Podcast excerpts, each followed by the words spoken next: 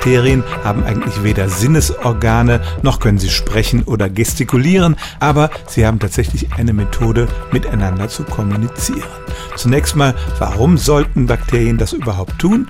Zum Beispiel gibt es Bakterien, die, wenn sie einen anderen Organismus angreifen, das nicht tun, wenn sie alleine sind. Sie brauchen eine bestimmte Menge von Artgenossen um sich rum und das können sie tatsächlich spüren.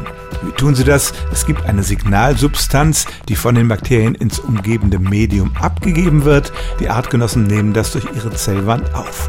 Und je mehr Bakterien versammelt sind, desto höher wird die Konzentration dieses Stoffs. Und wenn der eine bestimmte Schwelle überschreitet, dann fangen die an, zum Beispiel ihre giftigen Stoffe abzugeben, mit denen sie uns oder andere Lebewesen angreifen. Ein anderes Beispiel ist die Biolumineszenz. Auch da ist es so, dass Bakterien erst dann anfangen zu leuchten, wenn eine gewisse kritische Masse von ihnen versammelt ist. Zugegeben, diese Kommunikation ist recht einfach. Das einzige Signal, was sie abgeben können, ist Ich bin hier, aber es reicht dazu aus, um das Verhalten größerer Mengen dieser Bakterien zu beeinflussen. Stellen auch Sie Ihre alltäglichste Frage unter stimmtz.radio1.de.